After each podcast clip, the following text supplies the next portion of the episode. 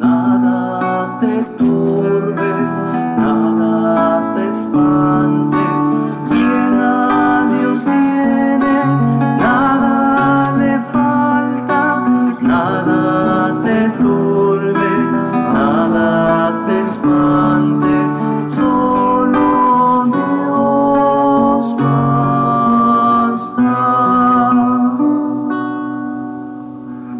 Buenos días, hermanos y hermanas. Hoy volvemos vuelto a escuchar, quizás siempre, esta canción bonita, nada te turbe, nada te espante. Quien a Dios tiene, nada le falta. Solo Dios basta. Si todo el mundo comprendiera esta palabra de Santa Teresa, verdaderamente todos, todos, transformaríamos nuestra vida.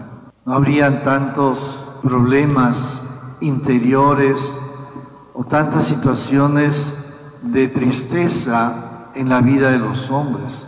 Y perdonando lo que voy a decir, ¿no?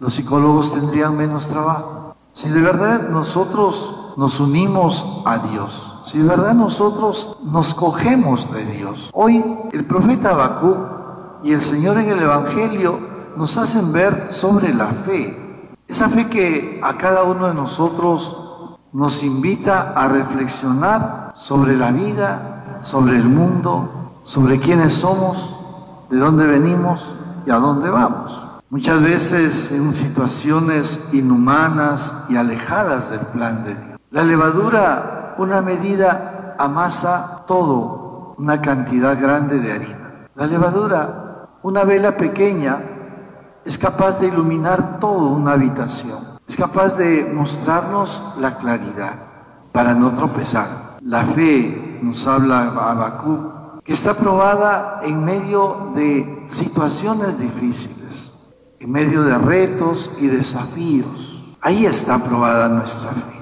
Ahí está nuestra fe puesta en la hornilla, ahí, donde quema todo donde pareciera que ya no hay solución. Ahorita me pongo a pensar si, nosotros, si ustedes mamás, vamos a hacer un diálogo, vamos a, vamos a imaginarnos, ¿no? Imagínense si la papa cruda, ¿no? Al ponerle en el fuego nosotros diríamos, o la papa diría, no, es que aquí me voy a, a, a zancochar, aquí me voy a triturar, aquí me voy a deshacer. La papa sale de la tierra bella, pues dura, pero se le pone al fuego. Y el fuego es capaz de cocinar la papa, o cocinar el alimento, cualquiera que sea. ¿no? Si nosotros dijéramos, pobrecita la papa, mira, se va a destrozar. No, justamente pasa por el fuego, pasa por ese hervor. ¿Para qué? Para que esa papa se vuelva, o ese alimento se vuelva, o ese producto se vuelva alimento para nosotros. Y qué rico la saboreamos en la mesa, ¿cierto? Qué rico la saboreamos.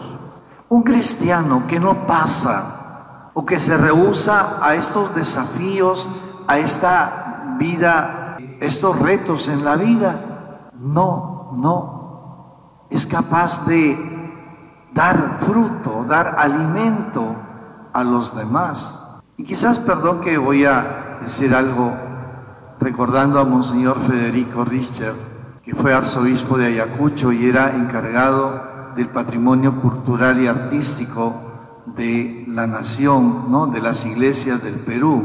¿no? Cuando yo fui a hablar con él la primera vez, sabiendo que él tenía esa tarea, sabiendo que San Pedro de Yoc tenía un, retablo maravilloso, y, y Monseñor Federico me dijo, estaba todavía joven en ese entonces, recién iniciando el ministerio. Me decía, padre, ¿y usted es capaz de poder llevar? ¿Saben las dificultades que van a haber para poder recobrar ese retablo? Con el entusiasmo de joven, como todo joven.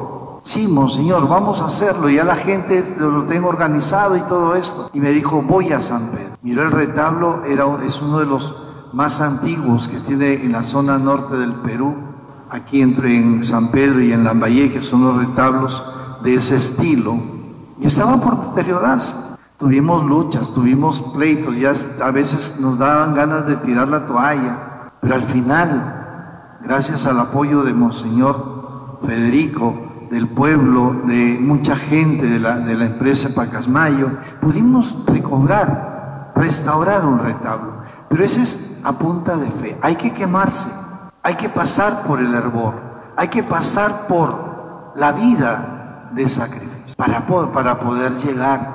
Quien se deja vencer a mitad de camino no lo logra. Y hoy lo que hoy nos dice de una u otra manera Habacuc, ¿no? Y el Evangelio también nos acerca a esa humanidad enferma, a esa humanidad que clama, a esa humanidad que busca al Señor. Hoy en día, hoy más que nunca, todos clamamos, Señor, ya basta, Señor, ya que termine esta epidemia, Señor, que ya termine tanto dolor, tanto sufrimiento, tanta muerte.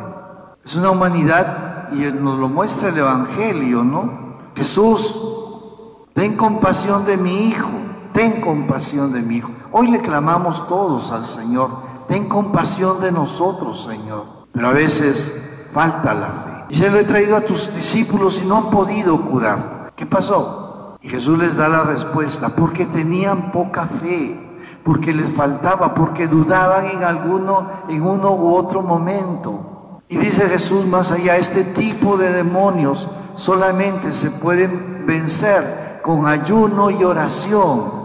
Y creo que ya en este tiempo de esta pandemia tenemos que empezar de una u otra manera hacer pequeños ayunos, hacer pequeños sacrificios para poder vencer este demonio, para poder vencer este mal. Hoy el Señor nos invita y nos da una propuesta, diríamos, para seguir luchando. Ayuno y oración, sacrificios ayuno y oración, no para que los vea la gente, no para que diga, mire, esta persona ayuna, este no, ayunemos en el interior, en la casa, privémonos y ofrezcamos todos esos momentos.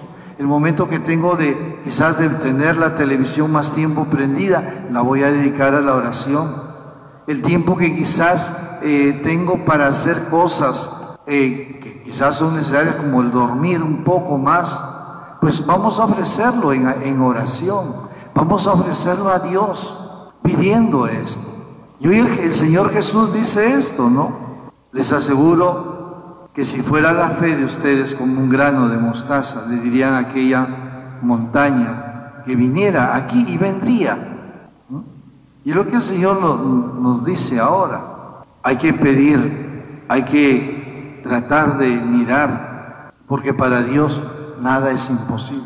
Para Dios nada, nada puede eh, o doblegar a Dios. No, para Dios todo es posible. Para Dios todo, pero también necesita de nuestra colaboración, necesita nuestro aporte, el aporte de nuestra fe. ¿Cuánta fe tenemos, queridos hermanos? ¿Cuánta fe tienes tú ahora? ¿Cómo está tu fe? ¿De qué manera vives esa fe? Pide al Señor que acreciente tu fe, que aumente tu fe para que también nosotros podamos salir hoy victoriosos ante realidades adversas. En el nombre del Padre, y del Hijo y del Espíritu Santo. Amén.